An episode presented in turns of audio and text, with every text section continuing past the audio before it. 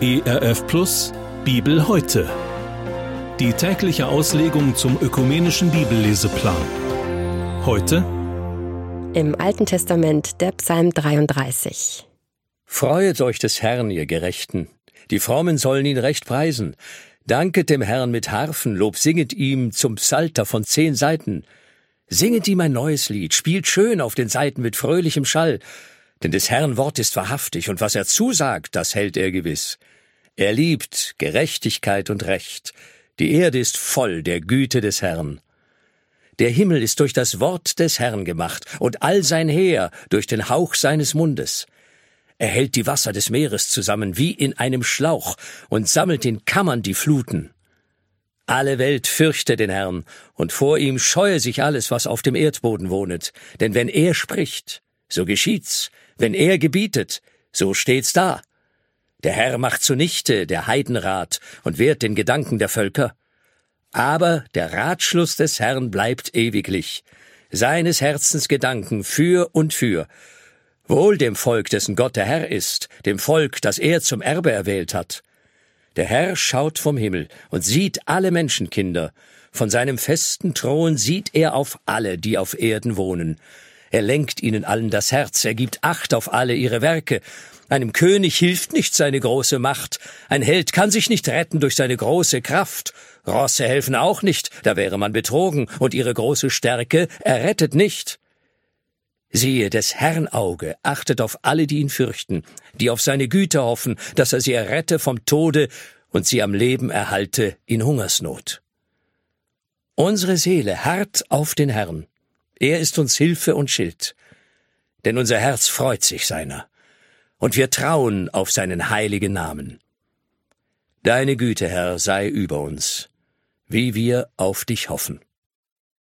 Das war der Bibeltext für den heutigen Tag, entnommen aus der großen Hörbibel mit freundlicher Genehmigung der Deutschen Bibelgesellschaft.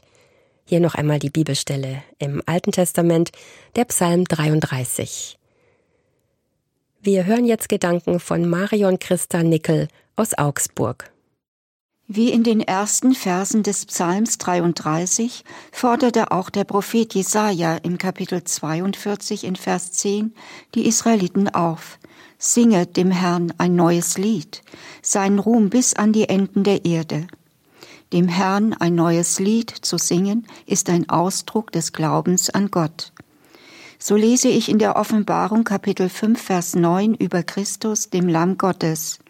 Und sie singen ein neues Lied und sagen, Du bist würdig, das Buch zu nehmen und seine Siegel zu öffnen. Denn du bist geschlachtet worden und hast durch dein Blut Menschen für Gott erkauft, aus jedem Stamm und jeder Sprache und jedem Volk und jeder Nation. Lobpreis und Anbetung sind die wirksamsten Waffen im geistlichen Kampf. Und das wusste und lebte auch der König David.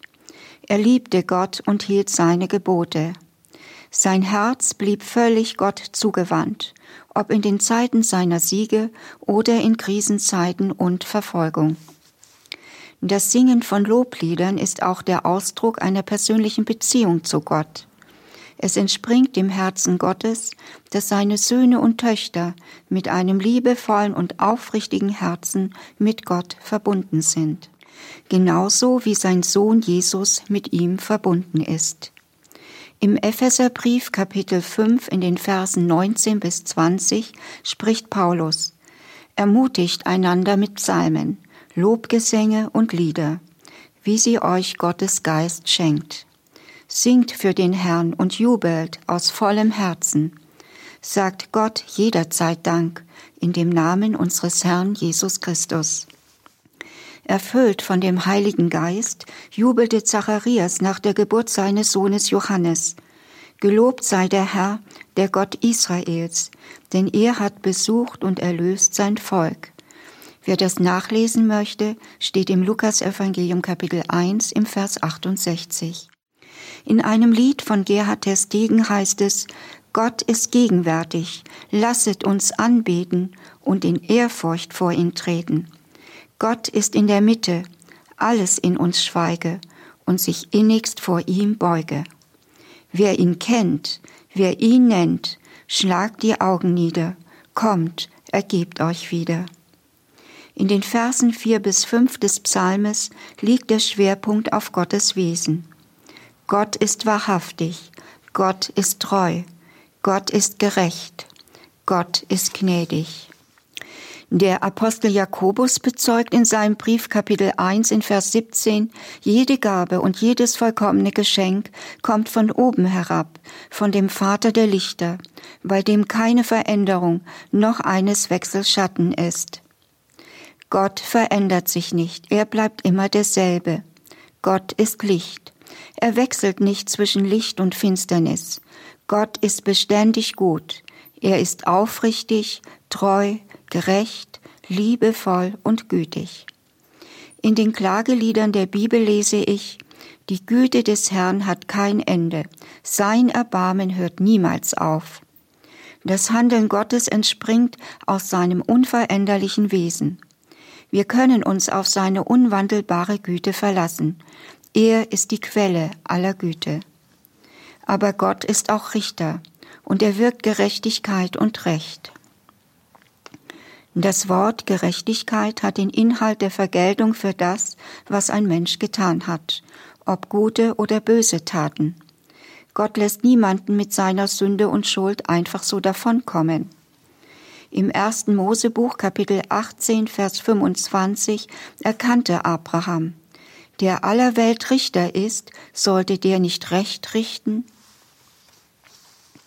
Wir Menschen können nicht unsere eigene Gerechtigkeit vor Gott aufrichten. Der Mensch kann sich nicht selbst von seiner Schuld befreien, da er in der Sünde gefangen ist. Sünde ist Zweifel an Gott und in der Folge davon ein Übertreten des Gesetzes der göttlichen Grenze zwischen Gut und Böse. Die gute Nachricht ist, Gott hat für alle Menschen eine Erlösung geschaffen. Er spricht jeden von seiner Schuld frei und nimmt jeden an, der seine Sünden und sein Gott abgewandtes Leben aufrichtig bereut und an seinen Sohn Jesus Christus glaubt. Ich selbst bin dankbar, dass ich Jesus in meinem Leben aufnehmen durfte und habe es nie bereut. Jesus hat mein Leben verändert.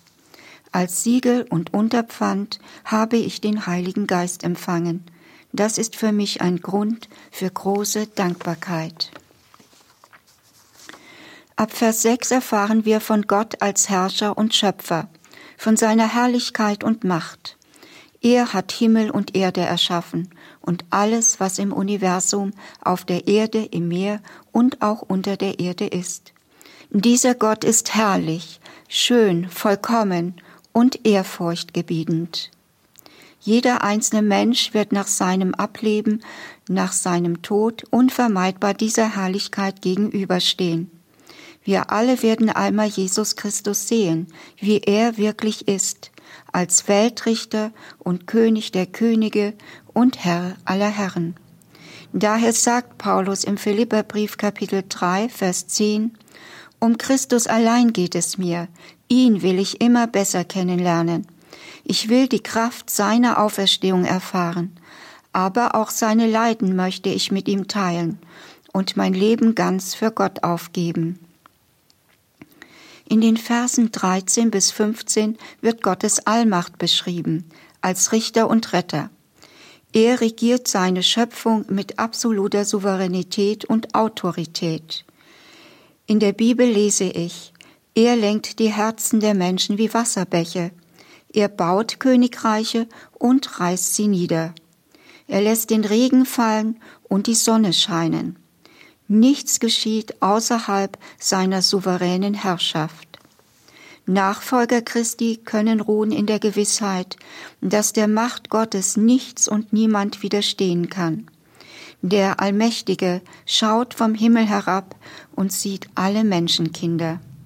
Er blickt auf alle, die ihm mit Ehrfurcht begegnen.